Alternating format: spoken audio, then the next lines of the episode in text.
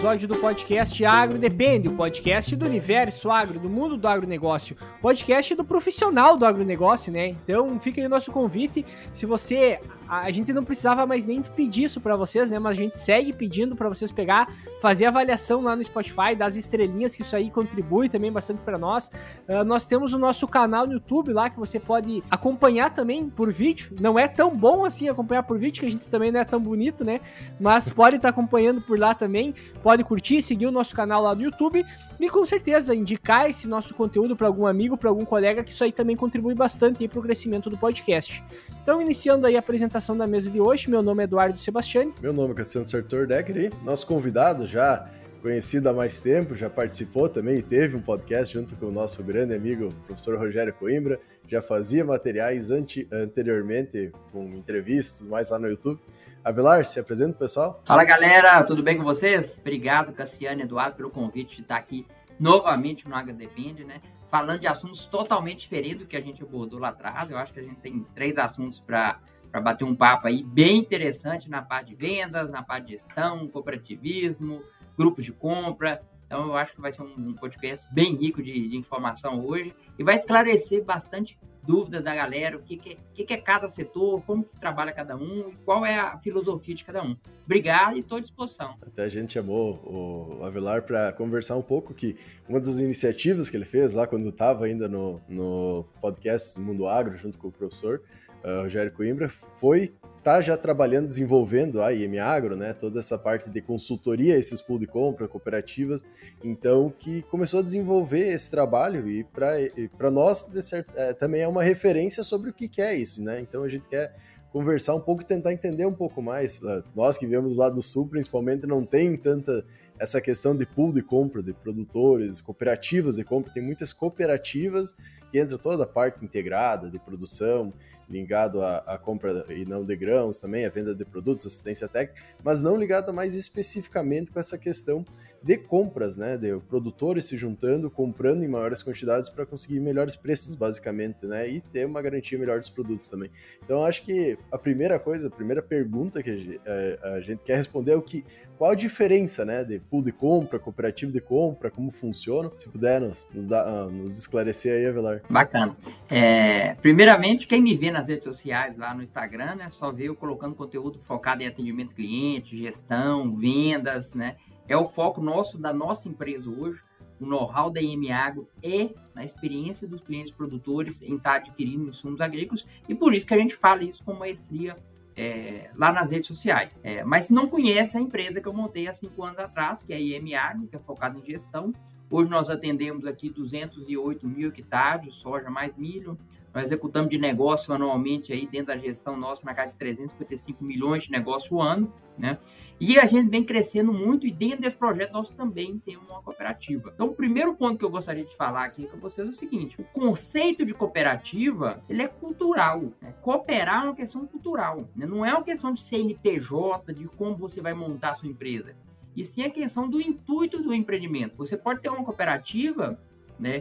Que você junta produtores, cooperam para fazer um tipo de atividade e não seja no seu CNPJ, na sua construção, uma cooperativa em si. Nós temos vários casos de empresas montadas aqui no Norte do Mato Grosso, que eles se cooperam, os produtores se juntam, é, criam empreendimentos, mas no CNPJ não é cooperativa, mas na cultura é uma cooperativa. E nós temos também no Brasil várias cooperativas que têm o CNPJ de cooperativa e tem um margeamento como se fosse uma revenda, né? Então, o conceito de cooperativa ele é muito amplo, muito amplo e a gente discute muito isso. Qual é o conceito real de cooperativo produtor rural? Onde que ele realmente está agregando, né? Porque se a gente cooperar, por exemplo, nós temos grandes cooperativas no norte do Mato Grosso, no qual o produtor só paga a taxa administrativa e a cooperativa tem zero de lucro, é um modelo? É. Mas nós temos cooperativas como no sul do Brasil, que atendem pequenos produtores, e como tem que ter uma estrutura muito robusta para aquilo acontecer, elas têm que magiar o produto para custear toda aquela estrutura, né? E acaba ela se comportando muitas vezes como cooperativa e muitas vezes como revenda. Então, o conceito de cooperativa juntar produtores com um bem maior, né? Juntar produtores para ter uma estrutura maior. Por quê? Porque muitas vezes o cara quer ter uma estrutura como um grupo, grande grupo, que planta 200, 3 mil hectares, 200 mil hectares, mas ele não quer plantar 300 mil hectares. Mas ele pode juntar 100 mil hectares e contratar pessoas que vai atender todo o grupo né, e cooperar em si. Então, o conceito de cooperação é muito amplo. Né? E aí tem gente que forma através de cooperativa, tem gente que faz através de CNPJ, né? tem vários conceitos hoje no mercado. E esses conceitos estão crescendo muito, Cassiano e Eduardo. É, por que, que a gente vê esses conceitos crescendo muito? Primeiro, complexidade do agronegócio para o produtor rural. O negócio do agro está muito complexo, né? Tributário, plantabilidade, maquinário, nível de tecnologia, pessoas, né? O negócio ficou muito complexo. Você ter lucro no negócio complexo, você precisa de gente boa. Gente boa custa caro. Então é melhor muitas vezes dividir, né? Então é, é um jeito de trabalhar muito forte em cima disso, né? Outro ponto é o conceito de da gente estar tá rachando custos e achando melhores pessoas. Ao invés de você contratar um cara mais ou menos, você contrata, contrata um cara muito bom para atender uma área maior. Então tem vários benefícios quando você junta produtores rurais para você é, entrar para o mercado mais competitivo que vai se tornar automaticamente o cliente mais competitivo. Hoje na EM Agro é quase certo a gente praticamente dobrar o lucro líquido do nosso cliente, porque a gestão nossa de custo ela é muito bem feita e muito bem estruturada na parte de gestão quando ele é, compra os insumos. E aí a estratégia não é comprar o insumo mais barato possível, é comprar na melhor relação de troca. E muitas vezes não é, não casa. Nem sempre comprar mais barato significa que o produtor vai ter lucro. Nem sempre vender o grão no melhor preço significa o melhor negócio, né? entra aquela questão de organização e planejamento, né? Se tu já sabe o que tu vai precisar, ou seja, tem alguém para planejar toda aquela tua lavoura, toda aquela tua safra, sabe onde é que vai os investimentos, daí tu juntar um grupo de produtores para conseguir comprar, pode ser que não seja o melhor momento para comprar, mas naquelas condições, com base no custo, com base no planejamento, vai ser a melhor condição que vai conseguir. E, e entra, nós tínhamos uma professora que falava a respeito disso, que eram mesmos, tipo, como rotação de cultura. Tem produtor que vai escolher a cultura que vai plantar de acordo com o mercado. Ah, tá subindo, tá descendo, vou, vou plantar ou não vou plantar. E pelo certo, não. Tu teria que ter um planejamento, seguir o teu planejamento, a tua estrutura dentro daquilo, e a, porque aí tu tem um sistema muito mais robusto, tu não fica sempre uh, trabalhando, reagindo ao mercado. Tu tem o teu planejamento e segue ele. E, e, hoje é cada vez mais. Eu, eu, vejo isso como muito bacana. Só que em, em, algum certo ponto, como tu comentou, às vezes a, a cooperativa ela acaba trabalhando ou atuando quase como uma revenda. O ideal mesmo seria o quê? Que tu tivesse aquele grupo de produtores, todo mundo já soubesse o que ia comprar, o que ia usar, e aí tu juntar todos eles para comprar e buscar uma condição melhor. E o mesmo serve para assistência técnica. E hoje a gente vê ainda algumas cooperativas que uh, uh, elas não trabalham porque elas querem num formato mais revenda também, né? O produtor acabou forçando elas a fazer isso. Porque o produtor, em vez de ser fiel, às vezes, à cooperativa, ele quer cotar preço em tudo que é parte. Daí não vê mais a cooperativa necessariamente como realmente estivesse se cooperando, né? Então é, é uma visão que talvez até o produtor foi perdendo ela com o tempo dessa forma de trabalhar. Com certeza. E é, só um comentário aqui, Eduardo. Você colocou um ponto muito importante aí, Eduardo. O produtor, na maioria das vezes, ele está reagindo ao que o mercado traz para ele. E não está se planejando e antecipando o que o mercado vai acontecer, né? Por exemplo, a gente tem, é, no momento que a gente está passando agora, uma tendência de baixa de grãos, né? É, pode acontecer de, um, de, alguns picos de alta, mas a tendência a longo prazo é de baixa ainda. Então, existem algumas estratégias que a gente está tomando com os clientes nossos, que mesmo com a baixa de grão, ele vai conseguir uma rentabilidade maior no mercado. Né? Por quê? Porque a gente está antecipando os problemas e fazendo estratégias corretas, ao invés de só reagir, ao invés de ficar nesse aquele momento reclamando. Né? O mercado está muito bom ainda em relação a lucro líquido, se fizer a estratégia certa. Né? Só que se o cara esperar, pode ser que ele faça uma safra para tomar prejuízo, só para girar. Né?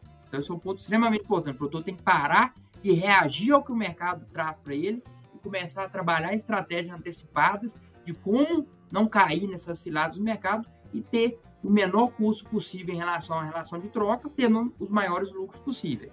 Né? O negócio é ter lucro. O importante produtor é ter lucro. Outro tá ponto, certo. a gente não sabe quem começou, quem nasceu primeiro, o ovo ou a galinha. Então, quando a gente vai ver essas cooperativas atuando como revenda, a gente não sabe se foi eles que começaram a atuar como revenda e o produtor começou a a não ser fiel a eles, ou se o produtor não foi fiel a eles e eles começaram a atuar como revenda. Então é um paradigma muito grande. É, mas ressalta, essas cooperativas têm um impacto muito grande no médio e do pequeno produtor em termos de estrutura, né? Que eles fornecem de armazenamento, né? É, de muitas vezes maquinário, financiamento. Então, isso tem um papel importante. Todo mundo tem seu papel na agricultura, né? Agora, qual modelo é perfeito? Isso não tem como falar. Não existe. O cara fala assim, esse modelo melhor. O cara tá mentindo, entendeu? Tem que caçar um modelo que atende melhor você, né? Do seu jeito, né? Do seu jeito de trabalhar te dê o maior lucro, te mantenha no mercado. Isso é uma coisa importante que tu traz, que volte bem no, nos episódios, a gente sempre acaba trazendo novamente, né? E sim, o produtor produz alimento para alimentar o mundo, mas na real, a, a real a função dele é ganhar, ter lucratividade com aquilo que está produzindo para ele sobreviver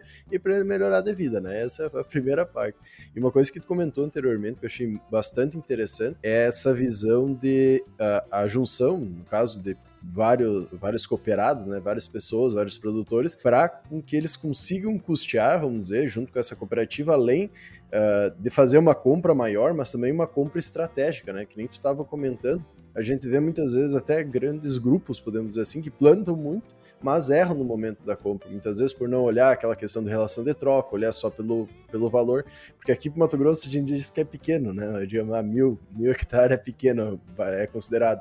Só que tu vai pensar mil hectares, ou tanto que roda dentro de, de mil hectares, é um valor muito grande. E essas pessoas, pelo que a gente eh, conversa e tudo mais, eles estão muito presos ao operacional, é muita coisa para lidar, é equipe, é, maquinário para comprar, para desenvolver, para arrumar, para botar, saber quando planta, quando colhe, fazer todo o operacional da fazenda e muitas vezes toda essa parte estratégica é onde é que ele mais pode ganhar dinheiro, por isso não duvido nem um pouco dessa, desse valor que tu disse, de dobrar ou mais a lucratividade, é extremamente possível, porque muitas vezes é o que a gente observa, né? ninguém tranca uh, valor, digamos, quando compra o produto, não garante esse preço máximo, não, não sabe a relação de troca ou relação de mercado para uh, alguns indicadores que mostram quando é melhor vender, melhor comprar, quando consegue desenvolver. Não que a consultoria também sempre vai acertar, não é isso, mas uh, é alguém que entende o mercado, já fez curso, já se desenvolveu para isso, tem toda uma equipe focada nisso, né? Então isso é muito interessante que tu traz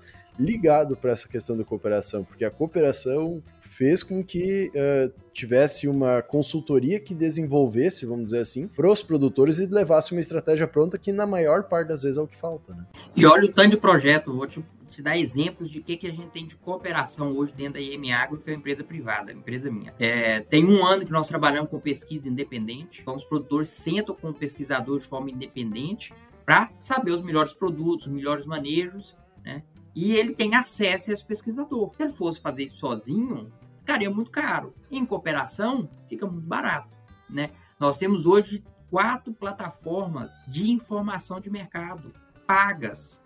Se ele fosse pagar tudo sozinho, uma só sozinho já é cara, né?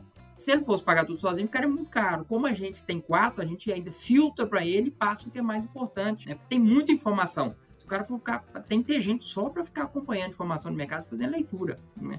Informação boa é informação paga, né?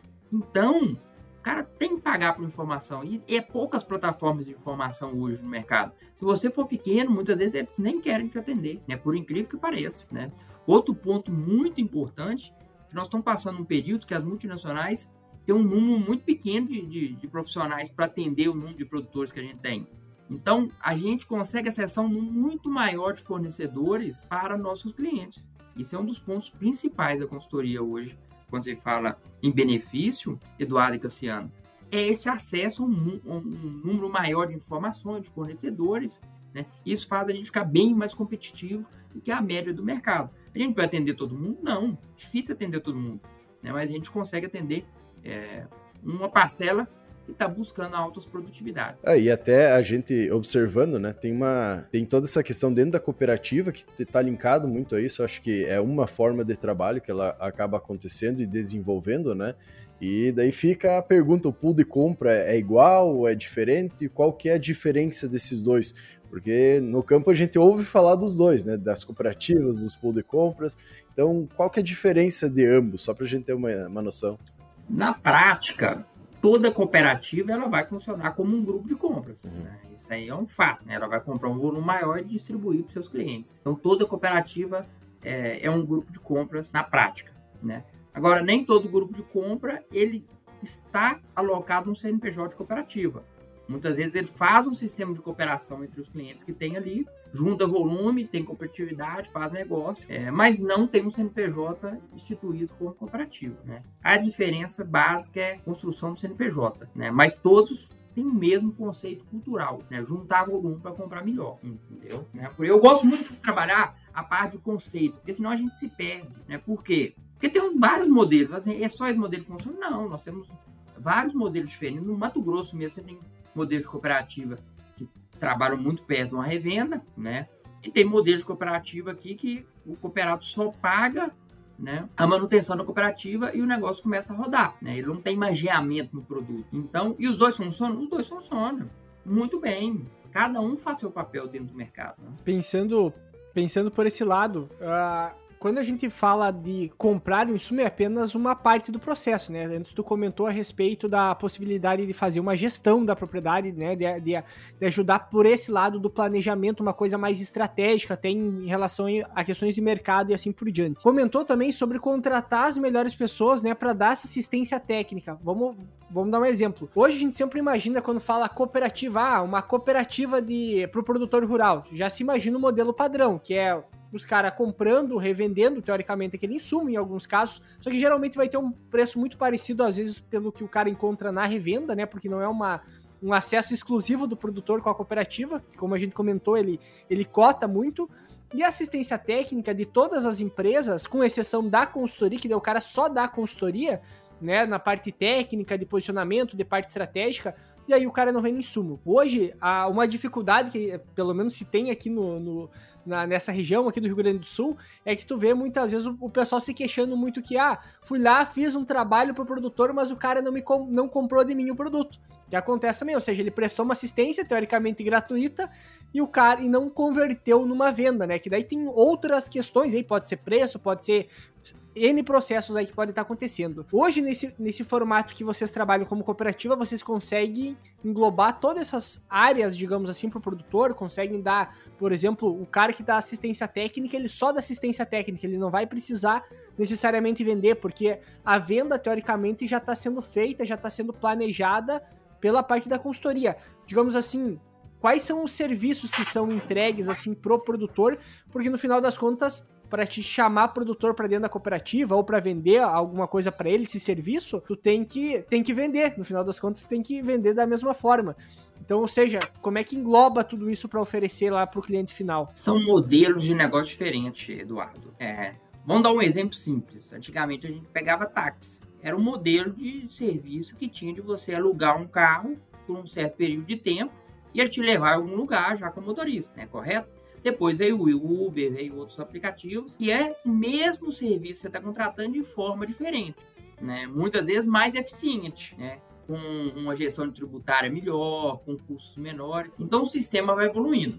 Dentro do sistema de gestão, dentro da IMA hoje, que é a empresa que eu toco, o é, que, que a gente oferece? A parte de gestão e informação, tanto de pesquisa técnica, tanto na parte de gestão de custos, relação de troca e acompanhamento todo o processo de compra. Quem toma decisão é a equipe técnica do produtor. Isso é uma realidade do nosso mercado. O que está acontecendo no mercado do Mato Grosso? Quando a gente vai para produzir 70 sacos, 150 sacos de milho, você necessita de uma assistência técnica muito mais robusta. E aí, aquela equipe que vende mais para essa assistência técnica, mais faz gestão de custo, já não dá mais conta desse tipo de serviço, né?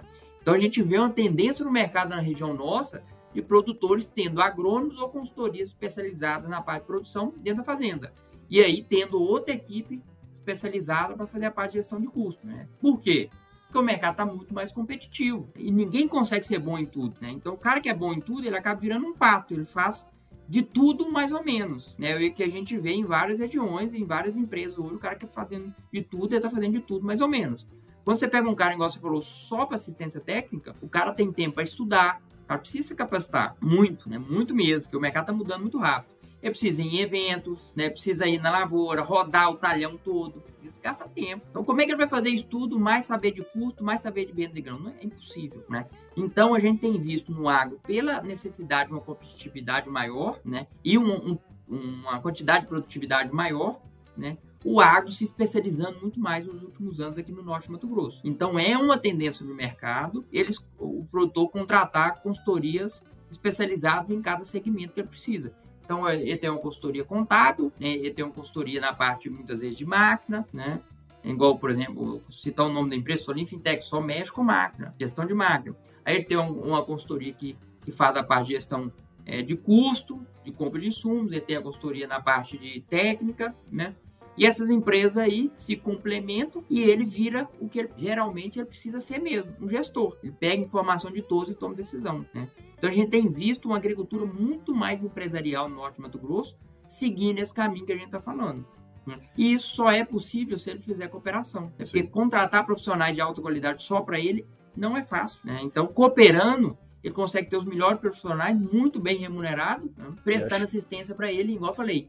O cara não é um grande grupo, mas ele tem a mesma é, estrutura por trás ali dentro das empresas que ele escolhe de um grande grupo. A gente tem visto acho, isso bastante no mercado. E acho que não entra só a parte, muitas vezes, de ter o dinheiro em si para conseguir contratar o melhor profissional, né? Mas a gente observa que quando tu pega várias realidades similares ou parecidas e tu começa a entender todas elas, né? Digamos, tu começa a botar, não vou dizer num padrão, mas num sistema, entre parênteses, que tu consegue observar, criar indicadores, conseguir observar é, é, uma forma mais melhor de, é, melhor de comprar um produto específico, uma hora de vender corretamente. Tu tem diversas uh, tentativas que tu vai fazendo, aquela questão de errar barato e acertar para ganhar bastante, né? Então, tu errar pequeno para ficar grande mais rápido e com menor custo. Isso é muitas, uma coisa que possibilita dentro da cooperativa, né? Porque às vezes Uh, como todos são um pouco parecidos, vamos dizer, tu tem um, um, certo padrão, vamos dizer, até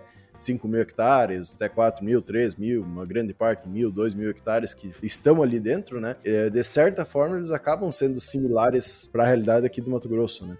Então, tu tem uma, uma questão que alguns tu não vai ter armazém, vai ter que estar no armazém de alguém ou vai funcionar de alguma forma. O outro ele vai ter um armazém próprio dentro da fazenda, vai conseguir fazer esse jogo. Então tu já tem duas formas diferentes de venda, de como tu vai trabalhar com o produto, como tu vai desenvolver para tu conseguir melhor isso. E muitas vezes isso falta quando tu contrata só um profissional, digamos, ah, um cara que é agrônomo, ele é bom, é estudado, só que ele não tem muitas vezes toda essa, essa trajetória, esse desenvolvimento e muitas vezes nenhum acesso, que nem tu comentou, que é possível com os pool de compra e com a cooperativa, que é o acesso a grande, grandes empresas, a, a questão. Uh, de um patamar um pouco maior, vamos dizer, tu começa a conversar com os caras de um jeito diferente já, não é só um produtor de mil hectares, né, que nem tu comentou, é um cara que tá lá, na verdade, como se fosse um grupo de 200 mil, 300 mil hectares, né. Embora, embora. Isso aí. Agora, Eduardo, eu queria colocar um ponto aí que você comentou sobre a questão de trabalho de campo, que é uma coisa que eu gosto muito de falar sobre atendimento ao cliente. E aí eu vou colocar um ponto que muitas vezes muita gente não vai concordar comigo, mas eu tenho certeza disso. Um bom trabalho de atendimento, de experiência do cliente, sempre vai retornar em preço. Se a pessoa falou, eu fiz um bom trabalho lá no produtor, o produtor não quis comprar, alguma coisa está errada. Eu não conheço nenhum produtor, não conheço nenhum produtor, e se você realizar um bom trabalho lá, mesmo o seu produto não sendo melhor, mas você realizar um bom trabalho, né? aí você tem que entender o que é, o que é o bom trabalho dentro da, da realidade de cada produtor, que não vai comprar alguma coisa de você. Isso não existe, né? O produtor, ele tem esse jeito de ajudar as pessoas. Por quê? Eles se colaboram demais, eles já foram ajudados, eles dão muita oportunidade, né? O que acontece hoje é o seguinte, o nível de qualidade de atendimento é muito ruim. Essa é a realidade, né? Eu atendo vários vendedores o tempo todo. É muito ruim. Né? Quer ver um trem chato pra caramba que ninguém gosta? Os caras ficam mandando áudio pra você 24 horas. Quem gosta de escutar áudio? Não, é, não dá. Isso aí você manda pra pessoa que você tem intimidade, que você tá fazendo, precisa explicar o um negócio mais bem feito. Né? Agora, se precisar falar muito, você tem que ligar. Mano. Então, o nível de atendimento caiu muito. As pessoas, ao invés de usar a ferramenta para humanizar o atendimento, para estar tá mais perto do produtor, estão se afastando. Né? Esse é um dos principais pontos da MA Agro. Nós estamos usando as ferramentas digitais, os nossos consultores ficar mais tempo conversando e estruturando os negócios dos nossos clientes. Né? E é regra lá dentro da empresa conversar o menos possível com os clientes via WhatsApp. Ligar, conversar, ter um contato humanizado. Né? Então eu falo para vocês, fez um trabalho bem feito, né? E atendeu bem feito o cliente, proporcionou ele uma, uma experiência boa com o seu atendimento, isso manda muito no agro. Fator humano em vendas no agro é, se agrega muito valor. Não é à toa que o profissional do agro é tão bem pago, ele consegue agregar muito valor no negócio dele, né? Fazendo um bom trabalho, a venda sai. O cara tá falando, ah, eu, eu fiz tudo certo e o, cliente não quis comprar. Então você escolheu muito mal o cliente para você fazer, o cliente que não dá valor no trabalho, então você não deve fazer trabalho lá. É um ponto para você evoluir em vendas é planejamento de carteira de clientes. Você tem que saber os clientes você vai gastar tempo ou não. Às vezes aquele. É, é um às vezes aquele cliente que é o maior, digamos assim, só que não te compra nada e tu tá lá o tempo inteiro rodeando ao mesmo tempo. Cara, a, a, isso é. Tu tem que vender para quem te dá lucro no final das contas, não simplesmente vender por vender. E hoje a gente vê no mercado o pessoal fazendo muito isso, né? Vender por vender. Simplesmente, independente se deu lucro, se não deu, o cara. O que ele mais quer é que a venda simplesmente aconteça. Mas uh, um tempo atrás que eu tenho um exemplo que era, por exemplo, assim, tinha que fazer um negócio lá dentro de uma, dentro de uma empresa, dentro de uma companhia, os caras tentando resolver um problema, ah, tem que mandar e-mail pro setor tal para autorizar não sei o que, para liberar isso, para liberar aquilo, para fazer tal coisa. E aí o cara só comenta assim: "Não, pera aí um pouquinho, cara, a gente vende caneta, não precisa de tanto processo, a gente só vende caneta". Ou seja, o que tá acontecendo muitas vezes até por causa talvez dos dessas empresas, desses grandes grupos que estão entrando, tu tem que ter um controle gigantesco para saber onde é que o vendedor tá, como é que ele tá prospectando, quem ele tá visitando, a carteira de cliente dele, e automaticamente em alguns, em alguns casos o processo começa a ficar burocrático e os caras começam a perder tempo, em vez de estar tá vendendo, eles estão lidando com um processo burocrático. Por exemplo, cooperativa, cooperativa às vezes tu pega o cara lá da cooperativa, ele vende insumo, ele atende a parte de leite, ele faz projeto, ele faz um milhão de coisa e tem que vender ainda no final das contas. Então tu começa a ir sobrecarregando ao mesmo tempo. A questão é como tu vai conseguir encontrar muitas vezes, porque às vezes a qualidade do atendimento tá ligado ao sistema de como tá o sistema integrado daquela empresa, por exemplo, como também às vezes pode estar por uma carteira muito grande de clientes. Às vezes tem gente que tem uma carteira gigantesca de cliente, ele tem que atender todos eles e tem que estar passando um por um e não consegue dar um atendimento focado para cada um deles. Aí entra aquela ideia do planejamento, né, de ter essa estruturação. Só que de um lado tu pode ter a empresa te cobrando para que visite todos os clientes e ao mesmo tempo na tua gestão, no teu planejamento, aquilo não tá fechando a conta. Então tem, tem esses lados aí também que a gente encontra dentro do mercado acontecer, né? Bacana. Vamos lá. Vamos casa a casa aí pra gente abordar cada ponto. Primeiro, quando a gente fala em, em atendimento, ninguém atende todo mundo. Se a gente for analisar quanto que cada empresa participa do mercado geral, é muito pouco. O mercado agro é muito é, pulverizado ainda quando se fala em atendimento. Então, acreditar que você vai vender para todo mundo é uma loucura e gera uma ansiedade violenta e acaba você se frustrando querendo atender todo mundo. E a regra de Pareto ela ainda continua valendo na carteira de cliente. 20% dos seus clientes, você tem 100 clientes, 20 deles vai fazer 80% do seu volume. Pode fazer a conta. Isso aí continua valendo demais. e Hã? o pessoal que duvida é só fazer a conta, que vai dar certo. Só fazer a conta. Então, é, Eduardo, o negócio ainda está no capricho. O capricho faz diferença. Você não vai atender todo mundo. Mas quem se atender de forma planejada e consiga fazer seu número, você tem que atender com capricho. Né? Porque você tem pessoas com a mesma estrutura de empresa, um reclamando que a empresa é burocrática e outra vendendo muito. Né? Quantas vezes eu já vi o cara na, numa, numa, numa região reclamando, reclamando, troca o cara, é a mesma região, os mesmos clientes, a mesma empresa e o cara racha de vender. História. Então a gente tem muita questão de crenças, erradíssimas no, no mercado de vendas, né? erradíssimas. A pessoa tem que entender que venda é o mercado das minorias. O que é o mercado das minorias? Você vai vender para pouco, né? Vai fazer muito volume? Vai, mas você vai vender para pouca gente. Não vai vender para todo mundo, entendeu? Mas você não precisa vender para todo mundo fazer seu número. Né? Essa é a realidade. Não precisa vender. Os números são absurdos. Quando o cara fala assim, ó, se eu fazer barba, cabelo e bigode, a gente faz a conta aqui no Mato Grosso, é de um cliente, se o cara atendesse 3 mil hectares, ele faz barba, ele faz o mundo dele todo barba, Sim. cabelo e bigode. Ah, quando pega um segmento só de produto, ele tem que vender mais, né? Mas aí, vamos pensar em revenda, que tem semente, adubo, aqui tem um monte de coisa. O cara atender 5 mil hectares, barba, cabelo, bigode, fazer tudo, o cara faz um número que poucas pessoas fazem. Né? É. Então, a gente não precisa atender todo mundo. A gente tem que escolher muito bem nosso tempo. E o principal recurso nosso é tempo. Por isso que eu até montei um post lá essa semana. A principal técnica de venda que eu ensino ainda é a gestão de tarefas.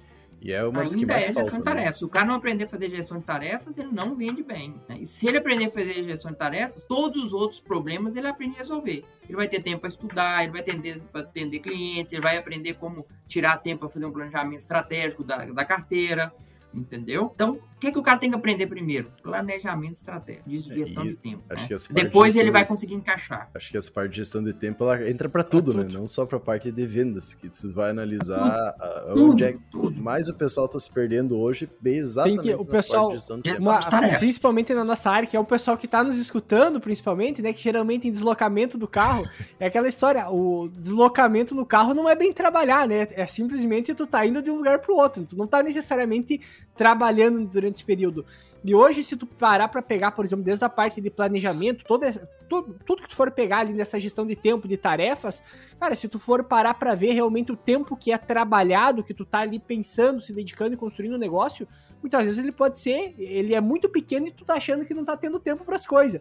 Aí vai olhar lá o telefone e tá com duas, três, quatro, cinco horas lá de rede social e tá dizendo que não tem tempo para os negócios, né?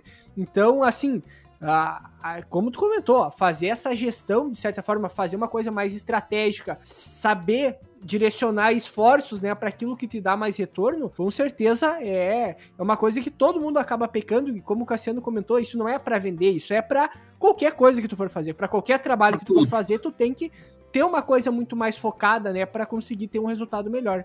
Vou falar de um ponto que acontecia muito com a equipe comercial né, nessa parte de gestão de tarefa. Gostou que não tinha as metas bem definidas de número de visitas, negócio que ele precisava realmente fazer naquela semana, gastava muito tempo de deslocamento. Por quê? Porque ele se sentia ocupado enquanto ele estava no carro. Então ele ficava indo em clientes muito longe, não porque ele precisava ir naquele cliente, mas ele estava fazendo uma fuga do atendimento e do que realmente ele estava querendo, ele precisava fazer. Ele ficava andando de carro, se sentindo ocupado, tipo uma, uma, um comprimido que ele dava para ele mesmo, falando assim, nossa, eu desloquei, eu acordei 5 horas da manhã e cheguei em casa 9 horas da noite. Às vezes você vai olhar o dia dele, ele passou mais de 60% deslocando num, num, num, trajetório que não faz sentido nenhum. E aí é uma fuga, fuga mental, né, que as pessoas fazem. Essa gestão de tarefa de definição de metas, essas coisas assim, te ajuda a ter mais foco. E quando você tem a meta certa né, e as informações certas, seu cérebro busca os melhores caminhos. Então você acaba falando assim, olha, eu preciso visitar mais cliente. Eu não posso fazer esse deslocamento aqui todo dia, louco. Então tenho que ter um planejamento, uma rota, né?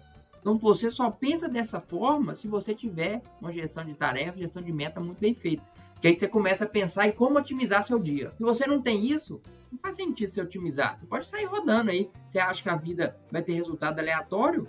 Pode rodar de qualquer jeito, né? Rodar 500 km, 1000 km por dia. E cansa, né? É, a, pode ser, retorno não dá muito, mas que cansa, cansa. Daí o pessoal acha que trabalhou um monte e só tá cansado, mas tá cansado de dirigir só. Então o negócio é trabalhar pouco e vender muito. Né? Tanto tem profissionais experientes que ficam muito tempo na cidade e vendem pra caramba, velho. Sem pro campo, porque sabe o momento certo, o que fazer, a forma certa, vai pro campo na hora certa, né? E tem resultado. É lógico que para fazer isso, tem que ter muita experiência, né? Não é da noite pro dia, né? Mas acontece muito. E querendo ou não, isso que tu comenta, eu acho que está muito ligado também à questão do que a gente estava comentando no início do, do, episódio. Essa, essa parte de tu ter uma organização também do que tu vai fazer ligado, por exemplo, na compra e venda de compra de venda de grãos, compra de insumos, a questão de quando tu vai fazer isso, como tu vai fazer isso. Se tu não ter algo bem construído de como tu vai desenvolver, pensando no produtor que acontece a mesma coisa, só que em vez de viagem, arruma máquina, arruma pátio, uh, ficar lá pela propriedade ajeitando alguma coisa.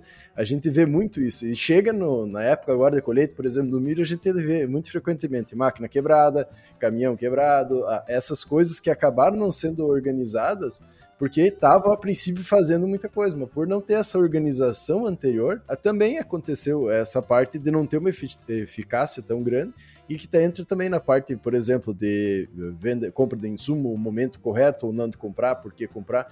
Uh, então a gente vê que não só ligado simplesmente aos profissionais que precisam cuidar muito do seu tempo, ah. os produtores também fazem a mesma coisa. No final é ser humano. Tempo, o ser né? humano praticamente todos têm o mesmo problema. Quem não, eu vou dar um exemplo aqui que eu acho que todo mundo, boa parte vai lembrar, né? Quem não no dia de estudar para a prova lá na faculdade, na universidade, dava vontade de arrumar guarda-roupa, Dava vontade de fazer um monte de coisa, menos estudar. Lavava pia, arrumava a casa, passava pano na República.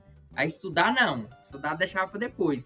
Então isso é uma coisa do ser humano. Um dos grandes pontos que eu estudo bastante, eu sempre recomendo as pessoas estudarem muito, é a parte do desenvolvimento do ser humano. Tem muita gente que acha que venda é que, que vai crescer só na parte técnica. Não. Né? Nós temos vários técnicos muito bem capacitados que não conseguem crescer profissionalmente porque não entende pessoas, né? Não entende a lógica do, do, de como você conquistar as pessoas, fazer com que elas apliquem aquilo. Né? Que mais importante você saber fazer é passar aquilo para a equipe, passar aquilo para o seu cliente, passar aquilo para um operador de máquina, né? O cara que vai fazer a cauda. Então, a parte de conhecer pessoas não é do nosso negócio, em qualquer negócio dá mais dinheiro que a parte técnica, muito mais. Né? Tem que conhecer gente. Você tem que se capacitar em comunicação, né? Tem que entender que as pessoas não são racionais na tomar decisão. Não é racional, né?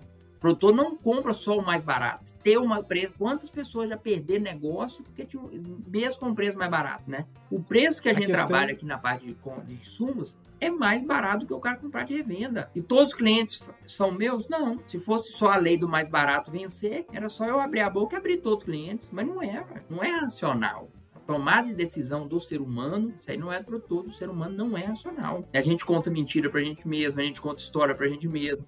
A gente tá convicto que a gente quer comprar uma coisa, a gente vai comprar, mesmo sendo racional, né? O cara não compra iPhone Pro, Max, um negocinho que custa um absurdo valor, né? Tem, uma, tem um, telefone que é mais racional de comprar, que tem um melhor custo-benefício ele compra por causa do ego, ele compra por causa do status, tem vários fatores que definem a, compra em si, né? E aí a gente precisa entender isso, senão a gente fica sofrendo à toa. Ah, eu não tenho o melhor preço, eu não tenho o melhor isso, não... o mercado tá muito difícil, o produto tá muito difícil.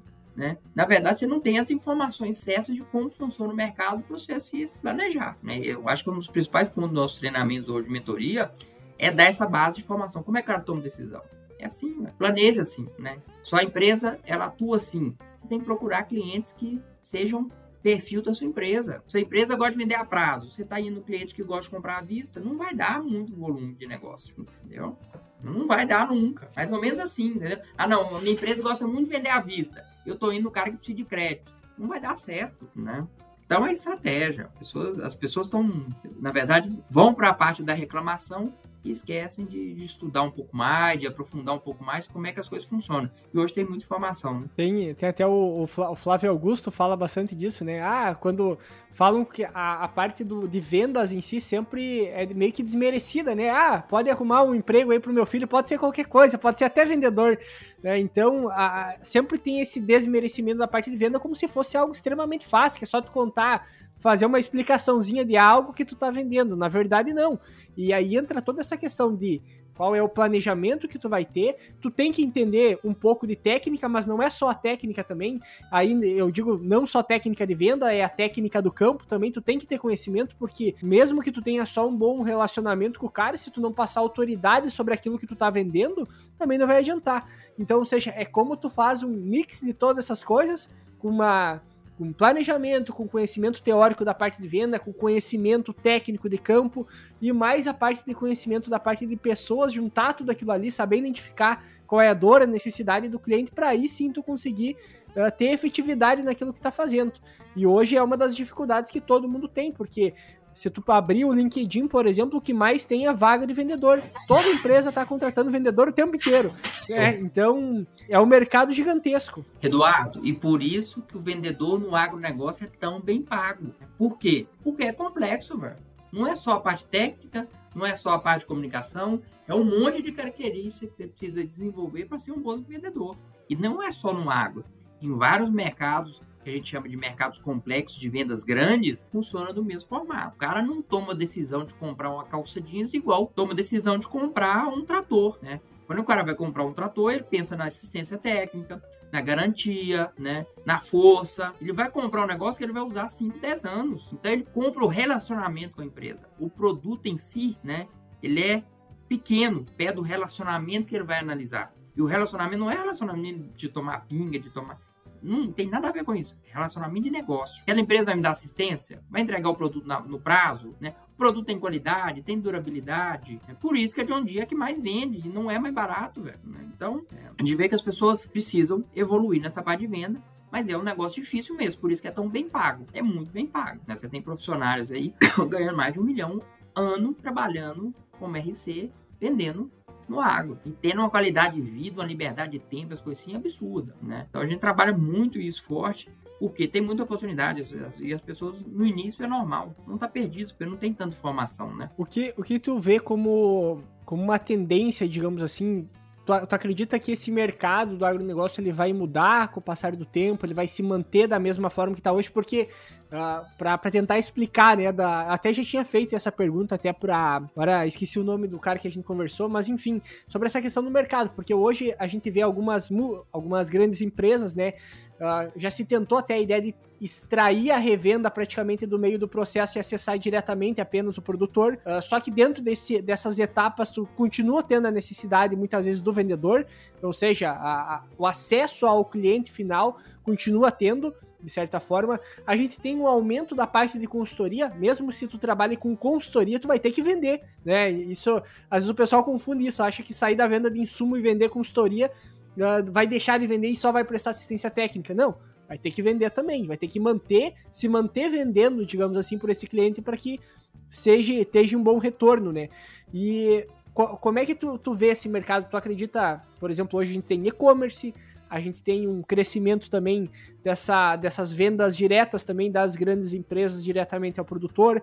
Uh, eu tenho a parte dos pool de compra, que nem tu comentou, que tu consegue juntar a parte de não só poder compra também, né, mas comprar insumo, prestar assistência, fazer a parte administrativa, obviamente, como foi comentado também, nunca vai ser 100% do mercado, né? Sempre vai ter preferências de cada produtor, de cada propriedade rural, da forma de conduzir. Mas como que tu enxerga isso futuramente? Aí, Eduardo, eu gosto muito de, comentar sobre esse assunto, que aí eu gosto de ver o passado, o que, que aconteceu no passado. Eu sou, se você olhar minha, minha a forma de eu analisar as coisas, eu sou muito conservador na análise de forma geral.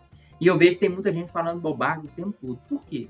Porque não tem, não tem base do que aconteceu no passado e acha que está mudando tudo. É, eu gosto de ler um livro antigo. Quando você vai ler a República de Platão, que tem mais ou menos aí mais de 2.500 anos, primeiro capítulo ele fala de sucessão familiar. Então tem 2.500 anos que tem problema de sucessão familiar. É um problema que não está resolvido até hoje não vai ser resolvido. Por quê? Porque o que muda é as ferramentas do meio, mas as dores, as grandes dores não mudam. As grandes dores do ser humano não mudam. O ego, a vontade de crescer, a vontade de desenvolvimento, né? Aquele cara que é criado beijo de ouro e não consegue tocar um negócio, o outro cresce. Aquele cara que vem do zero e torna um emergente faz, e faz império. Essa história não muda nunca na humanidade. O que, que muda? As ferramentas, né? E aí eu vejo um monte de gente falando bobagem o tempo todo. Desde a época das primeiras revoluções industriais, o povo tá falando que o emprego vai acabar, não tá? Ah, vai ter as máquinas. Agora vai acabar os empregos. Vai vir um computador. Agora vai acabar. Agora vai ficar todo mundo desempregado. Agora vem a inteligência. Ah, não. Agora vai ficar todo mundo desempregado. Então, é de bobagem. O que o sistema está fazendo, na verdade, é é tirando as ineficiências né, do operacional, que ninguém quer fazer, e tornando aquilo ali mais objetivo. E o ser humano tem que se reinventar o tempo todo. E aí, o ciclo da vida é assim. Quando você tinha bebê, você, você era bebê, você tinha algumas necessidades. Quando você vai para ser criança, você tem outras necessidades. Quando você vai adolescente, você tem outras necessidades. Quando você fica mais velho ali, 18, 20 anos, você tem outras necessidades e é uma evolução contínua.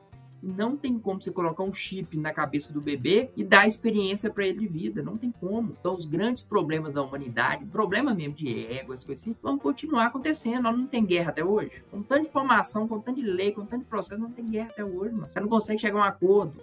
Então, é, é bobagem quem fica falando essas, essas. É porque tem. Não é que é bobagem, a pessoa está mal informada. Não tem informação suficiente para falar assim, isso vai mudar. Muda ferramenta, né? Não tá o WhatsApp aí? A gente não usa para vender? Não usa para atender cliente? É uma ferramenta. Mas o problema de atendimento resolveu? Não. Você tá vendo o povo reclamando de atendimento. E no, no final das contas, todo mundo quer uma, uma resposta objetiva, fácil e rápida, coisa que na não realidade tem. não é igual, por exemplo, vou te falar um dos grandes erros da minha é... carreira Cassiano Eduardo. Eu ia nos treinamentos e achava que lá nos treinamentos o cara ia me dar uma, uma tipo assim, uma informação de ouro e eu ia sair, fazer negócio. Agora eu vou fazer um treinamento de venda. O cara vai me dar uma técnica aqui que eu vou acertar tudo.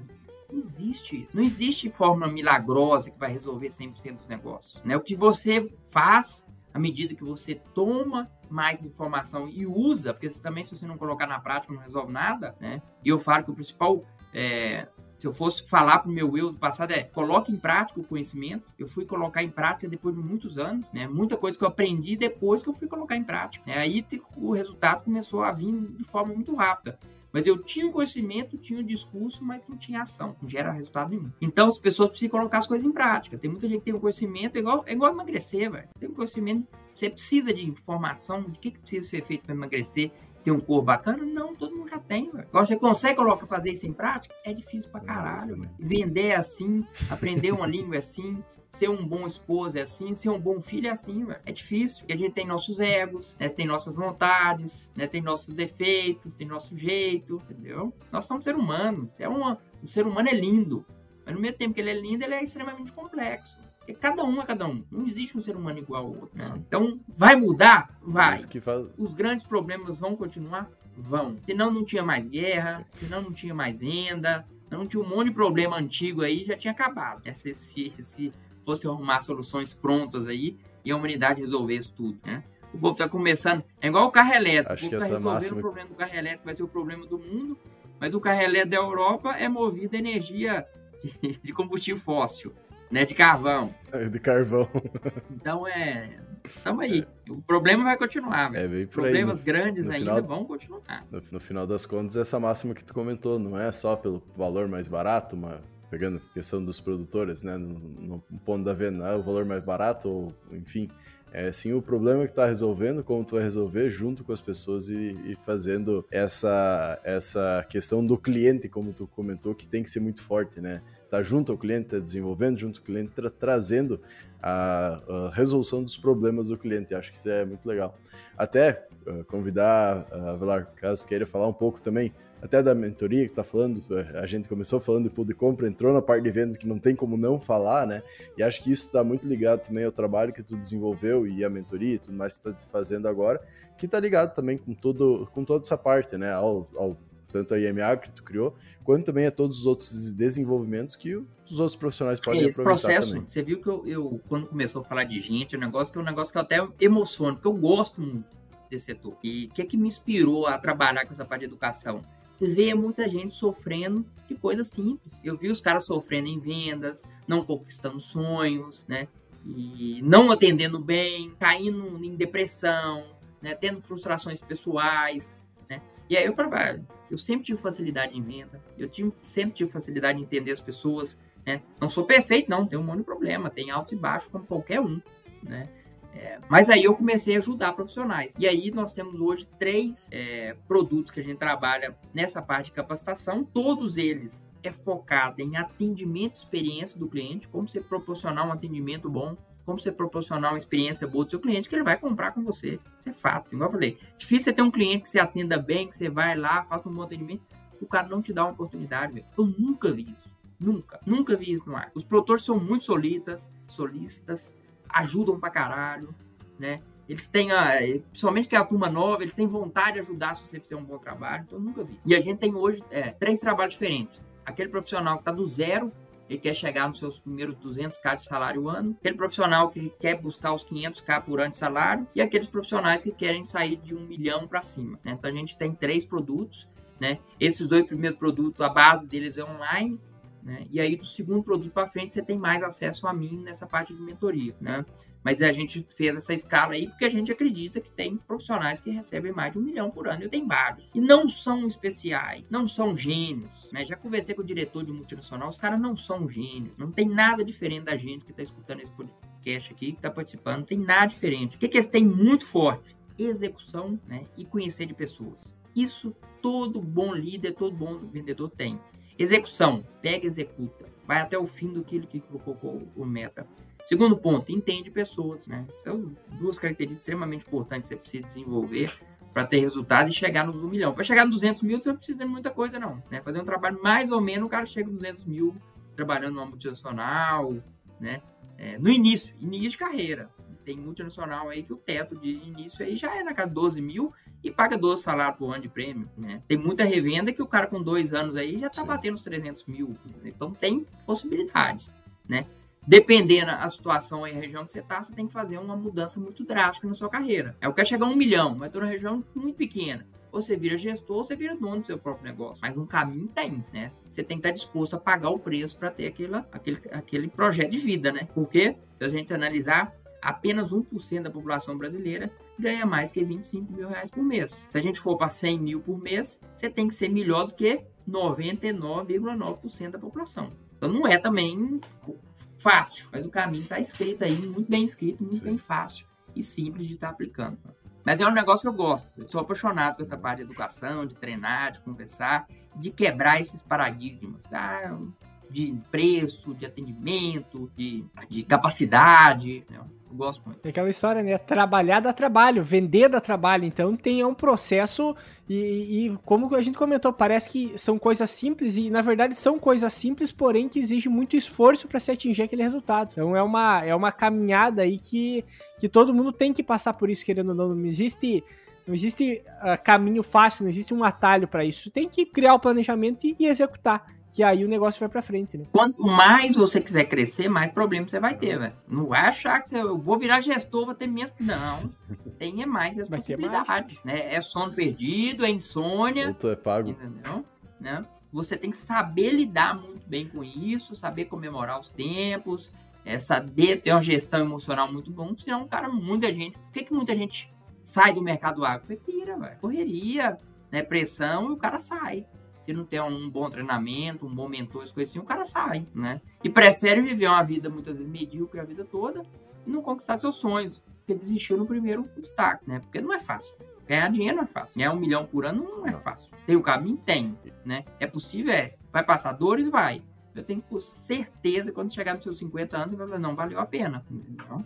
Né? Sim. É, é aquela máxima, né? Tu é pago para resolver um problema. E quanto mais, maior, mais tu ganha, geralmente mais maior o problema é também. Então é, é uma questão que traz e é, é bastante interessante. Mas até gostaria de convidar todo mundo, até vamos deixar na, aqui na, na, link, na, na descrição do episódio, os links do, do Gustavo e Evelar também, uh, eh, para tu ter acesso a essa mentoria, conseguir conversar com ele, conseguir também chegar nas redes sociais dele, conversar com ele, tirar suas dúvidas aí. Convidar todo mundo a ouvir nossos outros episódios, acho que tem mais um ou dois gravados já anteriormente com, com o Avelar, um quando ele estava no Mundo Agro Podcast ainda, e outro agora não estou bem lembrado, que é duzentos e tantos episódios só do, do episódio, eh, como um todo, né, de episódio já lançado, então é bastante coisa, quatro anos aí desenvolvendo, mas a gente sempre tenta trazer os profissionais aí para tirar dúvidas, trazer uma nova forma de observar as coisas também, né? Para realmente você, como profissional, se desenvolver cada vez mais. Então, convido todo mundo a ouvir os nossos outros episódios, seguir nossas redes sociais, seguir o Gustavo também nas redes sociais.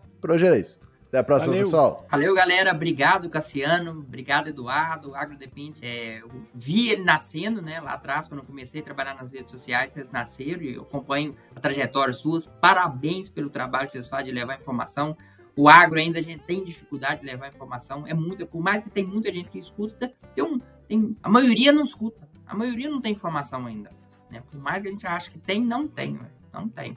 Parabéns pra caramba e conte comigo se vocês precisarem. Quem quiser me acessar lá nas redes sociais é Gustavo Velar, underline agro, tem YouTube, estamos nas principais plataformas aí, com essa parte de treinamento, gestão e vendas e atendimento ao cliente. Grande abraço, galera, sucesso!